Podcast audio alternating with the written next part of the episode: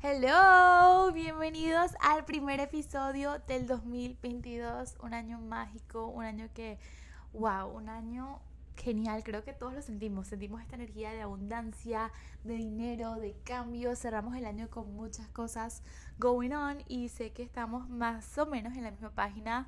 Amores, extrañaba demasiado grabar, tanto que dije, tengo que irme al baño, cerrar los ojos y grabar encerrada en el baño donde no esté pensando por un momento en nada. Que este episodio me salga como salga, tengo un tema, pero en verdad necesito descargarla con ustedes, necesito desahogarme con ustedes. Siento que este es el único lugar donde soy completamente yo.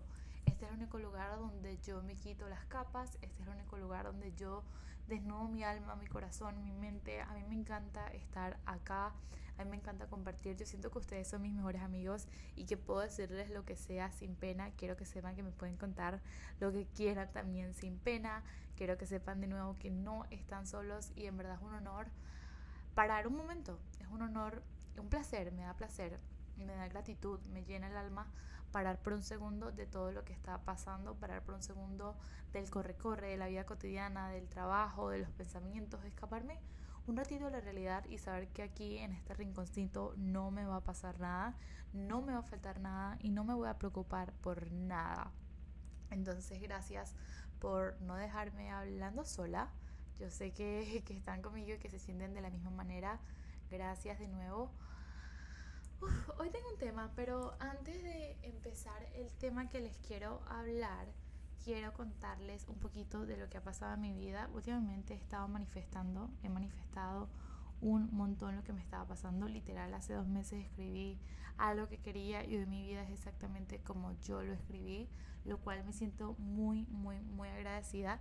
Pero en este mismo proceso estoy aprendiendo mil cosas que capaz no estaba preparada, mil cosas que nunca había experimentado porque es algo totalmente nuevo, pero algo que al mismo tiempo me siento muy, muy, muy agradecida de estar viviendo y algo que me esté pasando. Un trabajo nuevo, una rutina nueva, enfocada 100% en lo que estoy haciendo, enfocada 100% en crecer. Y ahorita que estamos hablando de mis metas, quiero también que se pongan a pensar un ratito en la de ustedes, porque yo sé que el momento de sentarnos a hacer un vision board, en el momento de sentarnos a planear qué quiero hacer este año y ver las metas del año pasado, ver lo que no logramos, a veces a mí me da como que depresión. No, no, no quiero usarlo así, pero me da como que un momento pausado en diciembre, los últimos días, por ahí el 30, el 31, el primero, donde me pongo muy pensativa y me pongo a preguntarme Mari, ¿por qué no lograste esas metas? Mari, ¿por qué no llegaste ahí? Mari, ¿qué pasó aquí? O sea, cuéntame y dame una razón, porque no hay explicación, no hay razón por la que tú no hayas podido lograr esto. Talento tienes, amor propio tienes, confianza pensé que tenías, ¿qué pasó?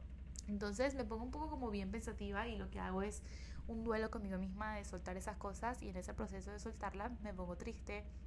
Los, 30, los 24 de diciembre yo soy muy familiar, me encanta estar en casa, me la disfruto, pero el 31 literal me quiero quedar es como escribiendo, haciendo rituales, nada que me inviten a salir porque quiero estar en casa. Luego, después más tarde digo gracias este año por todo, pero hasta ahí llego.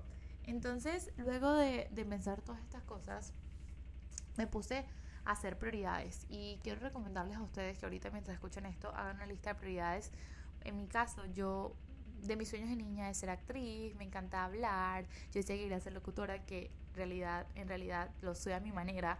Yo quería tal cosa, me gusta esto, mi sueño, como ya lo saben, es una marca de ropa sustentable, no quiero hacer cosas ya con las que no conecto, entonces dije, ok, ¿cuál es la prioridad que en verdad quiere tu corazón? Y me senté, respiré, me quedé quieta por un segundo, dejé que el ruido que estuviese alrededor no me afectara y dije, lo único que quiere tu corazón, Mari, es ser libre. Esa es la única prioridad que tu corazón te pide en este momento. Y me escuché y lo anoté y puse en mi libreta ser libre. Y la respuesta era así de simple, ser libre. El año pasado pasé por muchas lecciones.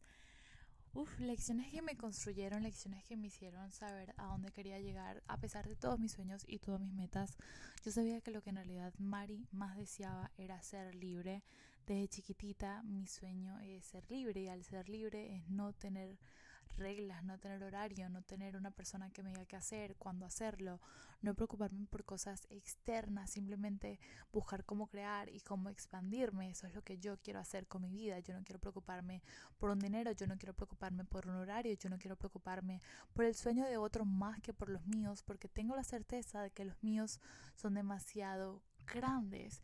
Y no digo que esté mal, sino que esto es lo que a mí me hace sentido en mi corazón. Y yo dije, mi sueño y mi prioridad este año y lo que mi alma desea es ser libre.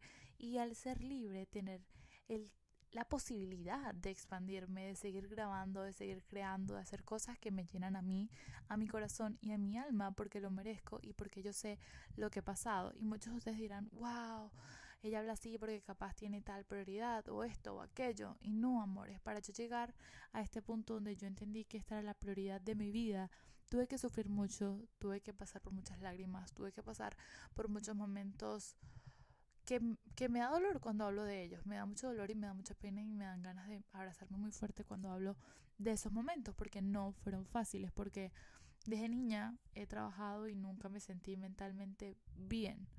Duré cuatro años de mi vida donde no estaba mentalmente bien y me afectaba en mis relaciones, me afectaba en mis proyectos, me afectaba en mis amistades.